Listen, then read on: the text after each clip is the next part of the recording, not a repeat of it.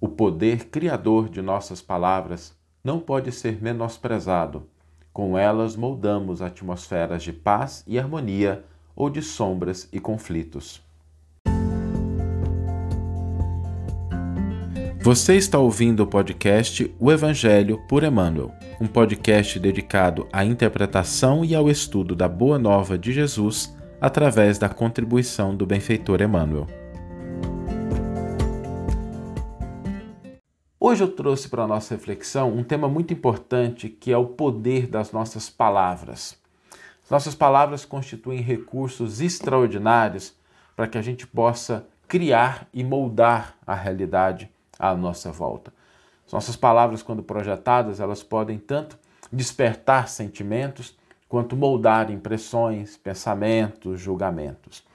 E nós temos um arsenal muito grande, é importante a gente pensar nisso. A gente tem uma um ferramental de palavras muito grande, sobretudo da língua portuguesa, que é uma língua relativamente complexa, uma língua muito rica, uma língua cheia de flexões e inflexões, a gente tem um arsenal extraordinário, tem ferramentas muito poderosas, vastas, sutis, para que a gente possa utilizar nesse processo de criação, de moldagem da realidade. Toda vez que a gente projeta uma palavra, nós estamos suscitando algo novo para nós, para quem está à nossa volta, para a realidade que nos cerca. As palavras têm esse poder.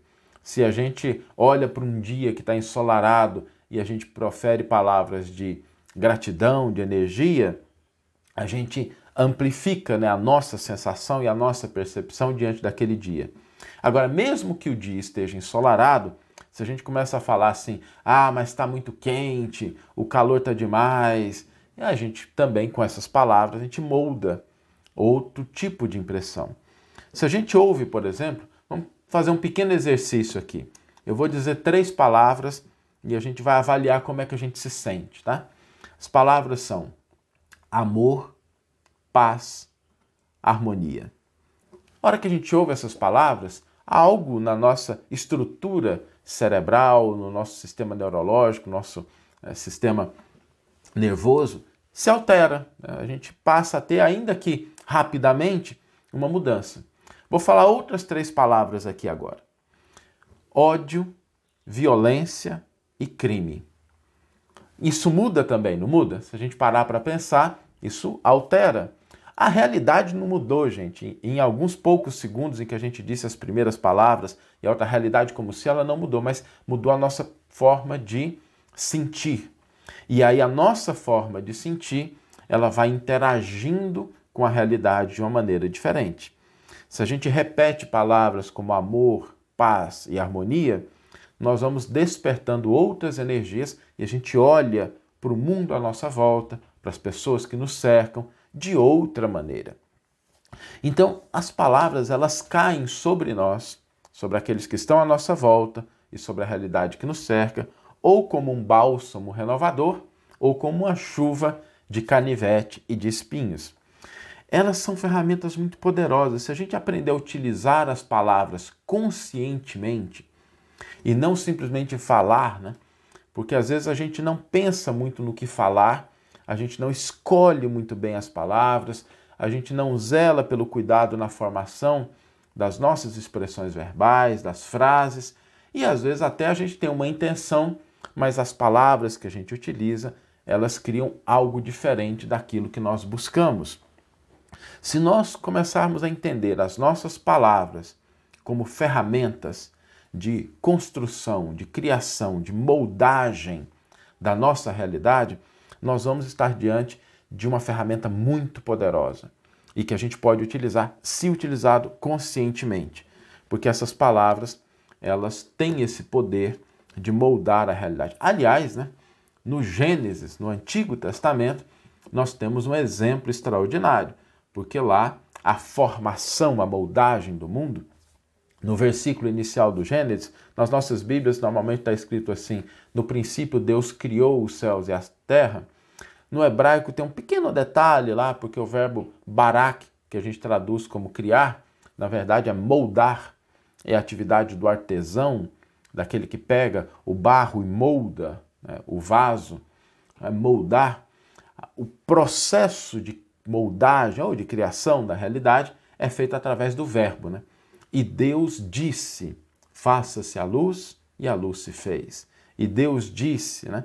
Então, esse poder do verbo está expresso lá no Gênesis. No Evangelho de João também. Porque no Evangelho de João a gente vai encontrar aquela frase: no princípio era o Verbo, e o Verbo estava com Deus, e o Verbo era Deus. De todas as possibilidades que a gente tem de moldar a nossa realidade, nossas emoções, nossos pensamentos, a maneira como a gente interage, os sentimentos de outras pessoas, a palavra é uma das mais importantes e mais poderosas. Por isso, todo esforço de utilizá-las conscientemente é um esforço que traz muita recompensa. É utilizar as palavras, saber assim, o que é que eu vou dizer o que que eu disse e o que que isso causou, ter consciência do que nós estamos falando e do que isso está causando na outra pessoa, porque às vezes, infelizmente, a gente promove aqueles é, monólogos a dois, né, em que a gente fala, mas a gente não presta atenção no que é que está acontecendo com o outro a partir do que a gente está falando, das palavras e expressões que a gente está utilizando. E na medida sem, sem culpa, sem. Né, eu, eu sempre tenho essa perspectiva de que o evangelho não é para que a gente se sinta mal. O evangelho é para que a gente se sinta bem. Né? É para que a gente tenha novas possibilidades, para que a gente tenha contato com o que nós somos. Então, sem culpa, mas começar a perceber o poder dessas palavras, o poder das nossas expressões, o que elas causam em nós, o que elas causam nas pessoas à nossa volta, o que elas causam na nossa percepção e na nossa interação na realidade que nos cerca. Por isso é importante a gente, começando uma semana, a gente começar a olhar as nossas palavras como ferramentas à nossa disposição, que, se utilizadas conscientemente, vão alavancar aquilo que nós queremos, aquilo que nós desejamos, aquilo que nós buscamos.